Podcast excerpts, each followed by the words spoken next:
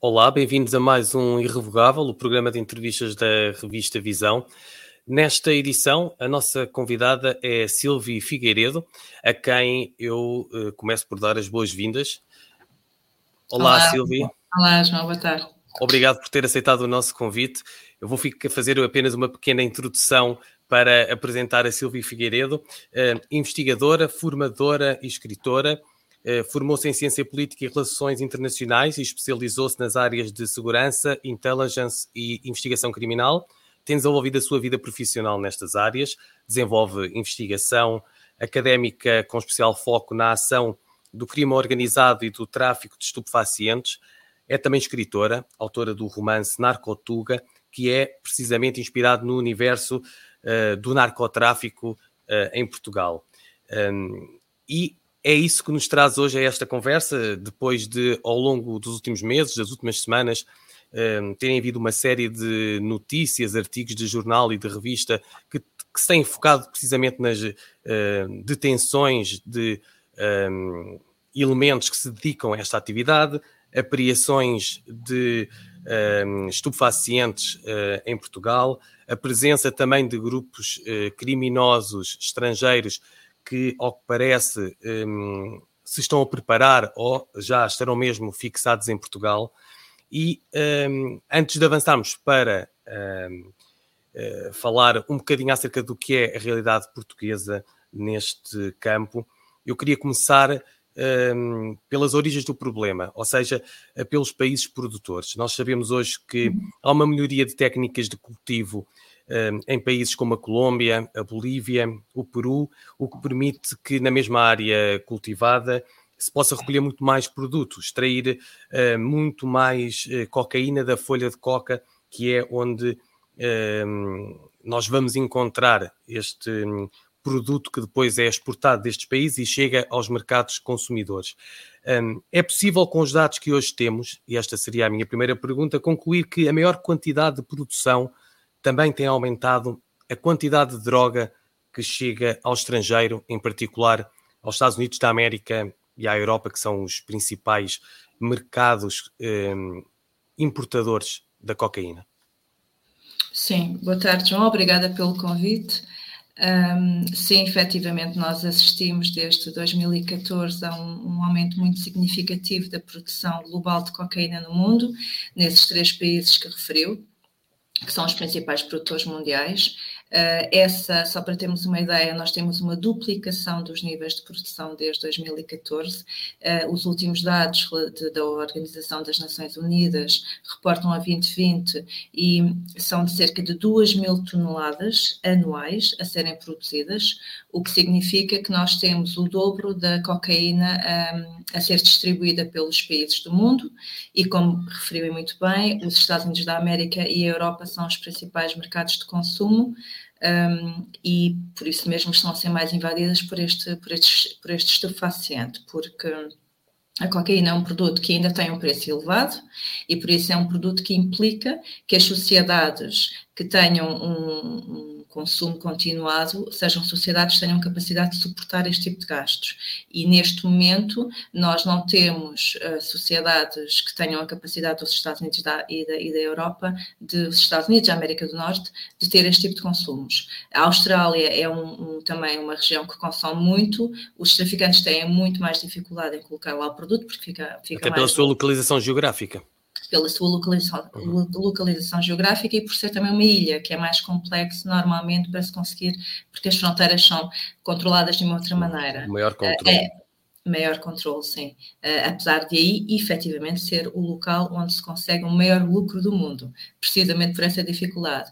Mas, claro, os níveis elevados de produção são aquilo que está neste momento a provocar esta onda muito grande de entrada de cocaína na Europa. Portanto, há mais produto para escoar, uh, os mercados continuam a receber e estas organizações que fazem este tráfico uh, continuam a, a, trabalhar para tentar escoar o, o, a quantidade de produto que é produzida há números em Portugal já conhecidos referentes a 2022. Uh, eh, foram apreendidas pouco mais de 16 toneladas de cocaína eh, no, no, nosso país. Este é o maior número um, dos últimos 15 anos, um, olhando para, para os números um, que são apresentados muitas vezes por organizações não governamentais, como, por exemplo, a Insight Crime, que nos diz que uh, apenas 10 a 20% da cocaína que chega à Europa é travada e apreendida pelas autoridades pelos respectivos países. Um, isto significa que o número um, de uh, cocaína que neste momento chega aos mercados e que fica disponível para os consumidores aumenta na mesma proporção que aumenta a, produção nos países como a, a Colômbia, a Bolívia e o Peru? Nós não conseguimos saber a proporção exata. Os mercados ilícitos são extremamente difíceis de, de avaliar, não é? precisamente porque são ilícitos e, e, e vivem na obscuridade.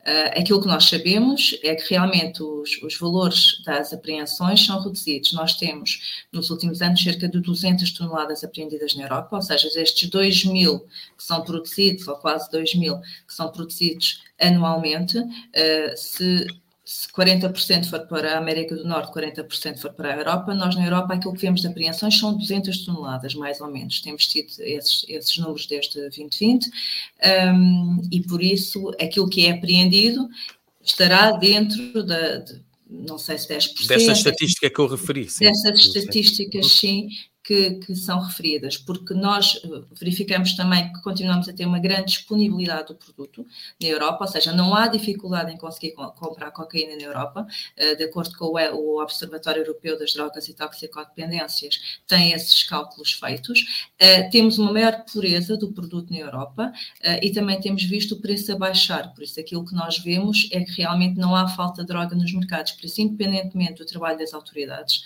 porque as apreensões têm sido crescentes, ou seja, há um volume crescente a, a vir para a Europa, há um, um, maior número de quantidades apreendidas e isso, no entanto, não impede que a droga chegue aos mercados, que chegue aos mercados com níveis de pureza elevados e que consiga também uma redução do, do custo um, do grama uh, no mercado também pode estar associado a um maior número de grupos de crime organizados ativos, porque efetivamente nós temos um crescimento do crime organizado global no tráfico de droga e não só. Uh, e isso também pode refletir, ou seja, uma maior concorrência, uma maior competitividade também pode fazer baixar o preço. Um, Antes de entrarmos mas... nesse campo, fez uma Sim. referência uh, relativamente ao esforço que tem sido feito pelas autoridades para tentar travar este fenómeno. Um, embora, um, de facto, uh, continue a chegar cocaína à Europa e Portugal, como se sabe, este não é um fenómeno novo, sempre foi visto como uma porta de entrada uh, por grupos organizados para uh, a, importação de, de, cocaína oriunda da América do Sul. Um, estas 16 toneladas, destas 16 toneladas, 12 toneladas um, desta cocaína foram apreendidas pela equipa da Polícia Judiciária que investiga o tráfico internacional de droga por via marítima. Este pode ser visto como um exemplo daquilo que está a ser bem feito no nosso país. Ou ah, ainda sim. há caminhos para percorrer, certamente haverá, mas eh, não poderá ser também um sinal de algum otimismo. Uh, eu acho que o trabalho que as autoridades têm feito uh, é bastante positivo no quadro do combate ao crime organizado e, nomeadamente, ao tráfico de estupefacientes. Uh, dizer só uma coisa que há pouco não referi, que me esqueci: essas 16 toneladas são os dados da Judiciária, ou seja, nós não temos ainda os dados globais, ainda nos faltam os, dados, os dados globais serão apresentados no RASI e vão incluir os dados da PSP também, da GNR. Esses dados são os dados da Polícia Judiciária com, com a Autoridade Tributária e Aduaneira, e, e por isso ainda ainda vamos subir. E são dados que são importantes porque nós estamos a falar de aumentos relativamente ao ano passado de mais de 60%, ou seja, ano passado nós apreendemos 10 toneladas, cerca de 10 toneladas neste, neste momento, e ainda não temos os dados completos, nós já vamos nas 16, por isso houve um aumento de 60% da droga, da cocaína que é apreendida em Portugal. Relativamente àquilo que refere, que é a questão marítima, é fundamental. Nós somos uma, uma fronteira externa marítima da União Europeia, somos também fronteira externa aérea, mas a nível marítimo, nós sabemos que a cocaína circula maioritariamente da América Latina para a Europa por via marítima, contentourizada, ou seja, em de, misturada ou dentro daquilo que são uh, os produtos que nós adquirimos da América Latina, ou seja, no meio do comércio, comércio lícito, a atividade que a Polícia Judiciária e, e, no quadro do, do, tráfico marítimo e não só tem desenvolvido, tem sido muito positiva. Tem tido algumas operações que têm sido, na minha perspectiva, bastante uh, bem feitas, nomeadamente a operação que levou ao desmantelamento da, da rede liderada pelo Ruben de Oliveira. São operações que são táticas muito, muito uh, interessantes, porque estávamos aqui com... E complexas, não? Complexas, eh, estávamos aqui com acessos muito importantes a algumas, alguns locais de entrada no território nacional e que, exponenciado, isso poderia ser muito complicado e foram rapidamente resolvidas, eh, parece-me, pelo menos de acordo com os dados que estão disponíveis, por isso há efetivamente da parte das autoridades uma percepção do perigo que, que o crime organizado transnacional provoca, tem em Portugal, uma percepção da importância do tráfico internacional de cocaína para o nosso país e uma, e uma, e uma percepção da importância e da forma como estas redes se movimentam. Eu acho que, para além disso, para além da questão policial, nós devemos também ter aqui ah, uma, uma, uma preocupação política mais alargada com o fenómeno. Uh, mas pronto. É, ainda recentemente, numa entrevista da RTP, o, o, o diretor nacional da Polícia Judiciária, Luís Neves, uh, fez, fez referência um, que propôs que um, o tráfico de droga passasse a ser a, a, ter estatuto de crime de investigação prioritária na revisão da lei um, de política criminal. É, é, fundamental colocar o tráfico de droga uh, com este estatuto? Eu acho que é fundamental e acho que tendo nós as características que temos como país, ele nunca deveria, deveria sair uh, de crime prioritário, porque nós somos há três décadas uma porta de entrada da cocaína na Europa. Nós sabemos, nós estamos uh, muito perto daquilo que é o maior produtor de AX do mundo, que é Marrocos, por isso nós naturalmente, pela nossa localização geográfica, que é uma coisa que nós não temos forma de mudar, não há polícia que consiga resolver isso, é? naturalmente nós vamos estar sempre sujeitos a ter atividade de grupos de crime organizado ativos nestes tráficos. Nós temos visto nos últimos anos um crescimento do crime organizado transnacional e um crescimento do tráfico de estupefacientes geral, não só de cocaína. Por isso, tudo aquilo que está acontecendo neste momento em Portugal enquadra-se numa tendência global uh, que é maior do que o país e que tem a ver com os grandes negócios e com, os, com as grandes mais-valias financeiras que estes tráficos têm associadas também ao aumento do consumo.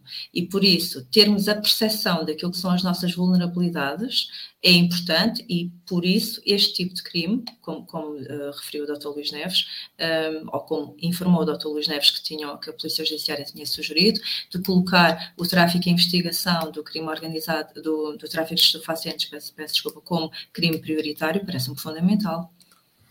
Eh, já falou uh, nesta conversa um, o aumento de, da atividade de organizações criminosas que se dedicam a este tipo de atividade. E tem sido noticiado, eh, muito noticiado em vários órgãos de comunicação eh, social nacionais, a presença ou a possível presença do primeiro comando da capital, conhecido como uma das principais, se não a principal organização criminosa da América Latina, no nosso país. Eh, eu próprio tenho, tenho acompanhado este caso, obtive informação do Ministério Público de São Paulo da, da, da, presença de 42 elementos com morada fixa no nosso país. Um, isto é uma informação datada de novembro de 2021, que dava uns primeiros uh, dados sobre a presença e a fixação deste grupo aqui em Portugal. Um, também uh, sei que houve uma reunião entre autoridades portuguesas e brasileiras para, para abordar este assunto. Um, hoje a Visão publica um artigo sobre a convicção que no interior da Polícia Judiciária já existe, inclusivamente, um, já existe a convicção que estas informações são, são reais, são verdadeiras. É, é um problema novo em Portugal. Um, Portugal não está habituado a lidar com este género de organizações tão, tão preparadas e com um nível de perigosidade e de violência tão elevados. é razão para preocupação? é, eh, não só o PCC, mas a toda a situação que envolve o tráfico de cocaína é razão de preocupação na Europa, uh, em geral. O PCC é só mais um fator que agrava aqui uh, a possibilidade de violência e a ameaça que, que impende sobre o país, porque nós temos assistido nos últimos anos a um aumento muito grande da violência associada aos mercados de droga na Europa. Uh, temos assistido uh, na Holanda, na Bélgica, em Espanha, existem vários casos em que o crime organizado tem entrado dentro daquilo da sociedade civil e se tem mostrado. Tivemos ameaças altos responsáveis do, do, do governo e a representantes de. Um, à, à princesa herdeira da Holanda, uh, tivemos a, a, a, ministros e a primeiros-ministros, tivemos a invasão de um hospital em Espanha também para recuperar um traficante que tinha sido, uh, tinha sido tido no meio de uma operação de, de combate ao tráfico. Por o, isso, o, jornalista vários... holandês, o jornalista holandês Peter de Vries também foi assassinado. Exatamente. Tem, encontramos, câmara, encontramos câmaras de tortura também na Europa, uh, uh, em, que, em que estavam também um, uh, envolvidos também no tráfico de droga. Ou seja, nós temos várias situações, vários sinais de alarme relativamente a isto. A Mas é um alarme que esta violência pode chegar a Portugal? Este género de violência que acabou de descrever? Pode, Pode, não, pode chegar perfeitamente, pode chegar a Portugal. Uh, nós não temos neste momento, eu, eu, esta introdução era para chegarmos ao PCC, precisamente porque nós não temos neste momento esse tipo de grupos que têm estado associados a essa violência, que são os grupos albaneses, por exemplo, grupos de leste, grupos uh, da, Europa de leste, mas também grupos autóctonos que costumam ser indicados como mocromáfia, que é uma expressão que não é muito, muito exata, mas que simboliza grupos que, falantes de, de, ou de origem norte-africana e que estão ativos na Europa, uh, muito, muito envolvidos neste tráfico. E em Portugal, se nós tivermos aquilo que as notícias indicam, um, e, e ainda, as evidências ainda, ainda, ainda são um bocadinho tenues, mas aquilo que as notícias indicam é precisamente que há uma intenção estratégica do PCC em, em, em sediar-se em Portugal ou em implantar-se em Portugal. Um, o PCC tem estabelecido um, parcerias criminais com alguns grupos, como nós sabemos, com a Andrangheta, terá uma parceria criminal, tem parcerias criminais na América Latina com grupos de fornecedores, terá também parcerias criminais com grupos de leste, ou seja, aquilo que nós vemos no mercado de, internacional de droga é precisamente um conjunto de parcerias criminais entre os grupos criminosos. Um, se o PCC conseguir estabelecer-se em Portugal e havendo essa intenção, eu acho que nós, a ameaça que impende sobre o território se torna muito mais significativa, porque estamos a falar de um grupo que traz consigo níveis de violência muito elevados. Um, não me parece que seja fácil que eu consiga fazer, precisamente porque há o alerta da autoridade, as autoridades têm tido essa preocupação, há uma forte cooperação, mas que mudaria significativamente a, a, a importância do país e a, a, paz social que existe em Portugal, eu acho que sim. Fez essa referência, o, o PCC tem eh, acordos que são conhecidos com a máfia sim. Eh, da região da Calábria, em Itália, sim. na Grandeta. Eh, porque a escolha de Portugal? Sabemos que Portugal tem uma frente atlântica, tal como o Brasil, isso pode facilitar em termos logísticos uh, uh, Portugal uh, fazer parte de uma, de uma rota preferencial deste, destes grupos. haverá outros um, fatores que contribuam para que Portugal possa ser escolhido para, olhado para, pelo PCC como um, um, um local estratégico fundamental?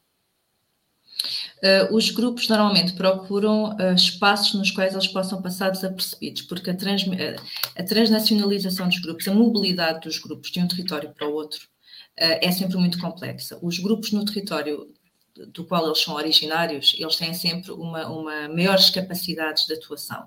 Quando eles saem desses territórios, estamos a falar de todos, incluindo a Andarangueta que referiu e outros grupos, eles estão sempre em território hostil porque eles não são autóctonos e por isso eles são sempre, desde logo, são sempre detectados pelas autoridades, porque acabam por ter uma outra língua, uma outra, até fisicamente podem ser muito diferentes, têm como não conhecem o território, têm Tem que lidar com grupos rivais que já estão estabelecidos. Também, uhum. também, e isso é muito importante, têm de lidar com grupos com a concorrência que podem ter e acabam por ser sempre mais visíveis.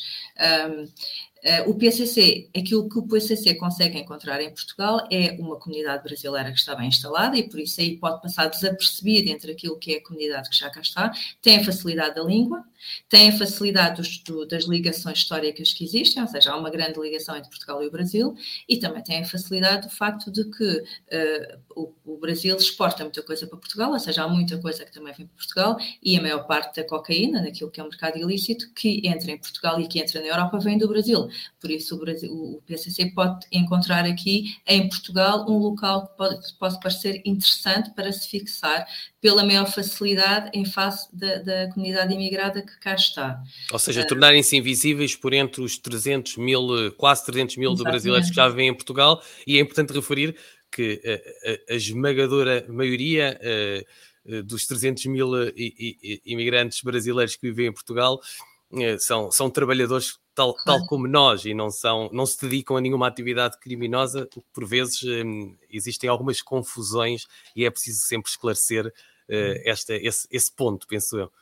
Sim, é fundamental, porque e, e, efetivamente, porque são pessoas que estão a trabalhar e, e, não têm qualquer tipo de, de, problema legal, precisamente por isso é que se conseguem, é que, é que, os criminosos conseguem esconder entre eles, não é? é? Mas é exatamente, é preciso referir isso. Mas há semelhança daquilo que aconteceu com os cartéis e com a Espanha, porque os cartéis sul-americanos também se, também se deslocavam mais para a Espanha e faziam da Espanha a sua sede para depois atuarem no resto da Europa, precisamente porque tinham a facilidade cultural e linguística. A ligação ao mundo hispânico, exatamente. exatamente, exatamente. Uh, e que papel é que tem o mundo lusófono também, uh, os países africanos de língua oficial portuguesa, ou mesmo uh, as ilhas atlânticas portuguesas, uh, Madeira e Açores, muitas vezes países como Angola, Cabo Verde, Moçambique, Guiné-Bissau, e mesmo a Madeira e os Açores são vistos como plataformas que podem permitir, em termos logísticos, que esse transporte seja feito de forma mais fácil e forma mais eficiente. E acha que esta realidade um, acontece neste momento? A Madeira e os Açores sempre integraram as rotas clássicas de circulação, uh, ou seja, das rotas, transatlânticas para a Europa, uh, porque são espaços em que muitas vezes os barcos têm de parar, os veleiros principalmente, para abastecer. Por isso acabam por ser as primeiras ilhas onde que eles encontram europeias para abastecer e por essa razão temos muitas vezes apreensões até na, nas, nos nossos arquipélagos. Um, mas são pontos de passagem, circulação, não, não são destino. naquilo que respeita aos países lusófonos, um, Cabo Verde, Guiné-Bissau, uh, Moçambique, também já há algumas referências, uh, aquilo que nós temos assistido é que os traficantes, em determinada altura, entenderam, um, numa da lógica da alteração de rotas, que são em permanência, eles procuram alterar rotas, um, a própria importância de Portugal também está aí, ou seja, quando eles procuram alterar rotas e neste momento que há tanta cocaína a entrar na Europa, é importante procurar o maior número de portas possíveis para que ela entre. Uh, e a, a, a, costa ocidental africana também tem sido uma área que tem sido utilizada para a, a triangulação da cocaína para a Europa, ou seja, a cocaína vai para alguns países próximos de Portugal, como Cabo Verde e Guiné-Bissau, e a partir daí por via marítima, aérea ou terrestre, ela é introduzida na Europa. Pode ser através de Portugal ou não, mas esses países também têm sido utilizados. E desde 2019 tem havido um aumento também do recurso a alguns países um, para o armazenamento ou a colocação da droga nesses países africanos para posterior envio para a Europa. Falou um, de uma operação que teve bastante mediatismo, complexa, mas que levou à prisão de, de Ruben Oliveira, que conhecido também como, como Xuxas, e que nós sabemos que era um importante operacional no narcotráfico no nosso país. Uh, outro uh, suspeito de ser narcotraficante é Samir Fernandes, também foi detido uh, recente, recentemente. Estes sinais deste desmembramento, digamos assim, deste género de organizações uh, profundamente preparadas, organizadas, bem estruturadas, é, é um sinal que, de que as nossas autoridades uh, podem uh, estar preparadas para enfrentar grupos como o PCC. Sim, também, também. Mas há, há essas operações que, que refere também mostram outra coisa, porque a, a, rede do Ruben, daquilo que são os dados disponíveis, cresceu muito rapidamente e subiu muito rapidamente naquilo que era a importância do tráfico, porque acabou por estar a estabelecer relações com aquilo que era com, com quem era considerado o maior narcotraficante brasileiro. Por isso, nós estamos a falar uh, num período de dois anos em que o indivíduo que, apesar de aparentemente já ter uh, história no tráfico de estupefacientes, a verdade é que ele, num período de dois anos, consegue estabelecer esta rota, estabelecer este, esta parceria. E atingir e... um patamar que, que não era o dele antes. Exatamente, exatamente. Por isso, independentemente da capacidade das autoridades, nós sabemos a dificuldade nos dias de hoje com a inovação tecno tecnológica que existe e todas as, todas as formas de comunicação e de encriptação da comunicação e de anonimato que nós temos, não só na comunicação, mas até na circulação financeira. Por isso, tudo aquilo que os criminosos também têm a seu favor. a Polícia Judiciária teve uma ação uh, muito boa, muito, muito positiva e muito capaz, uh, mas isso não quer dizer que não, não que vá estar atenta a todas as situações, porque naturalmente isso pode não acontecer. Eu queria só pegar no, no, que acabou de dizer, no que diz respeito ao, aos fatores financeiros, até porque um, a, a, verdade é que um, eh, o Ruben Oliveira, como referiu, ganhou a confiança do Sérgio Roberto Carvalho, conhecido como Major Carvalho, que também está detido neste momento na Hungria e que era considerado o maior narcotraficante uh, da Península Ibérica. Um, e o que eu lhe queria perguntar era se os nomes importam ou se estamos a falar de estruturas que estão um, tão bem definidas, tão bem preparadas, que conseguem sobreviver à detenção deste género de indivíduos. E faço essa referência exatamente porque o suposto líder um, desta, desta estrutura já estava preso há bastantes meses na Hungria e um, a chegada da cocaína à Europa uh, via Brasil uh, não deixou de continuar a acontecer. Sim, é um facto. Um, nós, mesmo nas estruturas mais clássicas, nós não temos um líder, não é? Eh, foi detido agora recentemente o Matteo Denaro, da, da, um suposto líder da Cosa Nostra. Uh, no passado, quando foi tipo, detido o Chapo Guzmán, o cartel Sinaloa também não deixou de funcionar, ou seja, o que nós temos é quase conselhos de administração um, que permitem que as estruturas consigam continuar a funcionar, apesar da detenção de algumas figuras cimeiras. Essas figuras cimeiras, essas detenções são muito simbólicas para as polícias e realmente também têm efeito, porque acabam por ser o, o, uma, uma, um ataque ao próprio grupo criminoso e têm sempre algum efeito operacional.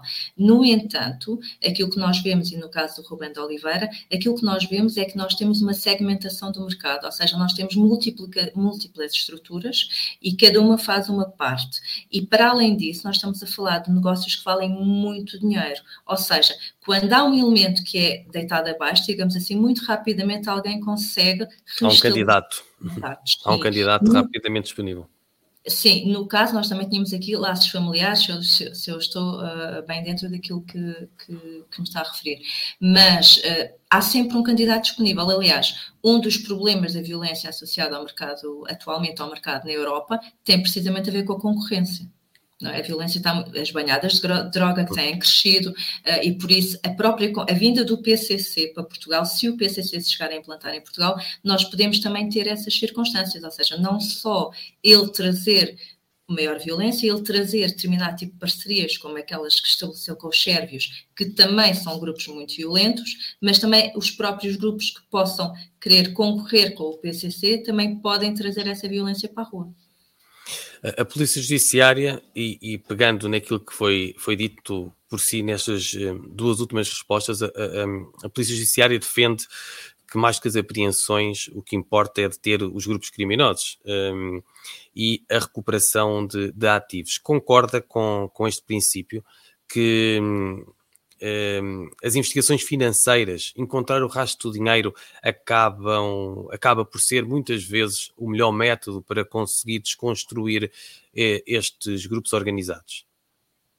Eh, é fundamental e é o grande combate ao crime organizado é feito pelas investigações económico-financeiras uh, associadas a, a, a, às diversas atividades criminosas que, que, eles, que eles praticam porque, em primeiro lugar, o objetivo do crime organizado é o lucro, é o proveito financeiro. Por isso, atacar o proveito financeiro é atacar aquilo que é o objetivo deles. Eles estão, neste momento, mais ativos no mercado de cocaína, porque é um mercado que rende muito mais dinheiro. Mas também nós também temos visto um aumento significativo das redes envolvidas em tráfico de seres humanos, em imigração ilegal, por exemplo. Por isso, o que é importante e aquilo que realmente os consegue uh, deter não é deter não é deter pessoas, estou a repetir a palavra, mas é apreender os meios financeiros que eles conseguem com, com, a prática dos crimes e os meios também utilizados, os meios operacionais para a realização do crime. Aquilo que nós temos visto é que esse, esses dois fatores são aquilo que realmente diminui significativamente a capacidade de ação dos grupos. E é uma lógica que já é adotada no Brasil, onde uh, as autoridades já têm muito mais experiência a lidar com este género de, de problemas. É... Nós tivemos, nós tivemos, uh, desculpe João, tenho interrompeu, nós tivemos também na Europa, por exemplo, os clãs galegos, o grande golpe que, que, a Espanha conseguiu dar aos clãs galegos foi precisamente quando desenvolveu uma grande investigação económica financeira e quando começou a fazer a apreensão dos meios, ou seja, eles sem barcos não conseguem ir. Uh, é muito mais difícil substituir um barco do que uma pessoa. Exatamente. Um, Silvia Figueiredo, nós estamos quase a, a, concluir. Tinha aqui mais uma última pergunta. Um, conhece, já falámos disto, a ligação entre PCC e a Negrandeta desde os uh, anos 1990. Sabe-se uh, que esta é talvez a principal organização criminosa europeia, pelo menos a que controla o tráfico internacional de droga para a Europa Central, para a Europa do, do Norte. Um, Portugal surge agora nesta, nesta equação. Um, além do PCC, que é aquilo que tem sido noticiado. Também já falou, já fez referência a outras organizações, como um, temos a albanesa Companhia Belo. Um, este é um, é, um, é um fenómeno novo em Portugal, mas com a, a chegada do PCC é possível que outras organizações, e voltando aqui um bocadinho atrás, só para concluirmos, uh, outras organizações que queiram disputar um, este mercado uh, a nível europeu possam também olhar para Portugal como um ponto essencial. Ou seja, uh, sabemos das facilidades que o primeiro comando da capital pode ter em Portugal devido ao facto de ser, uh, ser, ser uh, integrado normalmente por cidadãos brasileiros que passam quase despercebidos no nosso país mas isso pode trazer mais problemas, novos problemas, novas organizações e criar Portugal como um, um, um espaço de, entre aspas, guerra entre grupos e, e, e organizações eh, desta natureza? Um... Ou estaremos a dramatizar um pouco esta questão, um bocadinho no âmbito destas, e na sequência destas eh, notícias que, que, surgiram ao público e de alguns elementos que já foram inclusivamente detidos e que as autoridades portuguesas consideram que são membros do PCC? Eu acho que nós temos de ser aqui cautelosos na, na avaliação de, desta ameaça, porque o PCC é um, é um grupo complicado, uh, mas nós, em Portugal, nós temos há 30 anos uh, crime organizado envolvido em tráfico de cocaína e temos tido uh, uns de forma mais discreta do que outros, mas temos tido relativa acalmia. Eu penso que o grau de violência do PCC, que é significativo, pelo menos é a forma como eles costumam pautar as suas atuações, um, aquilo que existe na América Latina, eu penso que não existirá da mesma maneira na Europa, porque a Europa tem outro tipo de realidade e não creio que eles atuem com a mesma violência a virem para cá e implantarem-se cá. Eh, os mercados eh, de produtos ilícitos tendem a ser mercados em que o próprio crime organizado para passar discreto não quer eh, não quer tornar-se visível, não, não querendo tornar-se visível, não quer exercer violência. A violência ocorre em momentos pontuais. Um deles é aquele que refere à questão de se houver concorrência, como há pouco falámos. Mas eu penso que existem vários grupos de crime organizado que recorrem, ao longo destas décadas, que recorreram ao território nacional para a introdução de cocaína. Eh, muitos deles são sediados em Espanha, porque é muito, muito, eles não têm necessariamente estar sediados em Portugal. E o facto de Espanha realmente ter uma realidade de crime organizado que é mais complicada do que a nossa, talvez faça com que os grupos estejam lá sediados e venham a Portugal só fazer, uh, recolher a droga que entra pela nossa costa e depois voltam para a Espanha. Uh, mas, sim, pode, é uma hipótese que outros grupos olhem para Portugal dessa maneira. Eu, eu acho que neste momento, na Europa toda, muitos grupos de crime organizado estão a olhar para vários locais da Europa como possíveis portas de entrada precisamente porque nós temos esta avalanche de cocaína a chegar, que dá muito dinheiro, e por isso, naturalmente, tudo o que puder ser uma porta de entrada facilita. Portugal tem aqui alguns fatores uh, importantes a seu, uh, a seu favor. Um deles é não tem a mesma logística de circulação da mercadoria que outros, que outros países da Europa, como a Bélgica e a Holanda. E por isso, não tendo uma ligação tão direta às principais capitais europeias, para pôr a, a droga a circular, tem ainda aqui uma, uma almofada, digamos assim. Agora, isso Torna-se mais depende... difícil. Sim, depois... Embora os grupos organizados dedicados ao tráfico de droga tenham esta característica, não é? A criatividade, uh, seja através do mar, através do ar ou através da terra, o objetivo é fazer chegar a, a, a, a droga, o estupefaciente, ao, ao mercado consumidor. E, e, e, isso é feito das mais variadas formas e, e todos os dias conhecemos, se calhar, uh, uh, estou a exagerar, mas uh, vamos conhecendo sempre regularmente novos métodos e, e, e, técnicas utilizadas para que isso possa acontecer. Eles são extremamente criativos, é um facto, sim, é um facto. Mas um outro fator, uh, um outro fator importante para além da questão policial uh, é, é, a questão das condenações, ou seja, ou seja, ter a percepção de que as pessoas são tidas e condenadas e que um país consegue aplicar a sua justiça é, um, é uma questão, é, um, é um, um, ato de resiliência ao crime organizado, porque eles vão compreender que se forem tidos em Portugal é diferente do que se forem tidos em Espanha, porque as consequências são diferentes. Penais são diferentes. Muito Exatamente. bem. Um, Silvio Figueiredo, mais uma vez agradeço imenso a sua presença e os seus esclarecimentos relativamente a estes temas. Uh, entramos agora na reta final do, do nosso programa, uh, que é aquela parte em que eu a desafio a participar no nosso jogo, que se chama Toca e Foge, uh, okay. em que eu lhe vou lançar um, uma palavra, uma expressão, e, e a Silvio Figueiredo vai tentar dar-me resposta através de, de, da primeira coisa que lhe surgir. Okay. Então podemos começar? Sim. Muito bem. Então vou começar com a primeira palavra, eh, que são duas neste caso. Crime organizado. Hum, eu, a primeira palavra que me ocorre é inimigo. E está ótima resposta. Primeiro comando da capital. Uh, perigoso. Cocaína. Negócio. Luís Neves. Um, Luís Neves é judiciária, não é? Mas, mas posso tentar outra profissional. Um, polícia Judiciária. Isto como um todo, um corpo de polícia. Sim, instituição. Instituição respeitada. Jornalismo. Verdade. E, por fim, terrorismo. uh, Complexo, o terrorismo é complexo, eu acho complexo, complexo. E terminamos a nossa conversa com uh, a nossa pergunta que normalmente fecha sempre o nosso, o nosso programa de entrevistas e que também dá nome ao nosso programa, o que é para Silvio Figueiredo irrevogável? É, eu penso que o que é irrevogável, para mim, o que é irrevogável é a liberdade e, e, toda esta questão do crime organizado e do tráfico de estupefacientes, eu acho que aquilo que é preocupante nisto tudo, para além da questão da justiça, naturalmente, mas é a forma como ela condiciona a nossa liberdade, uh, principalmente o crime organizado e o poder que ele pode ter numa sociedade ao ponto de desvirtuar a nossa democracia. Por isso, eu diria liberdade. Muito obrigado, Silvio Figueiredo, uma vez mais, pelo, pelo seu tempo, por, por esta conversa, pelos seus esclarecimentos. Um, e Obrigada, a, até breve. Obrigado. Até breve. Quanto a nós, eh, regressamos num, num, próximo programa, na próxima semana, com mais um convidado ou uma convidada uh, para mais um Irrevogável. Até lá.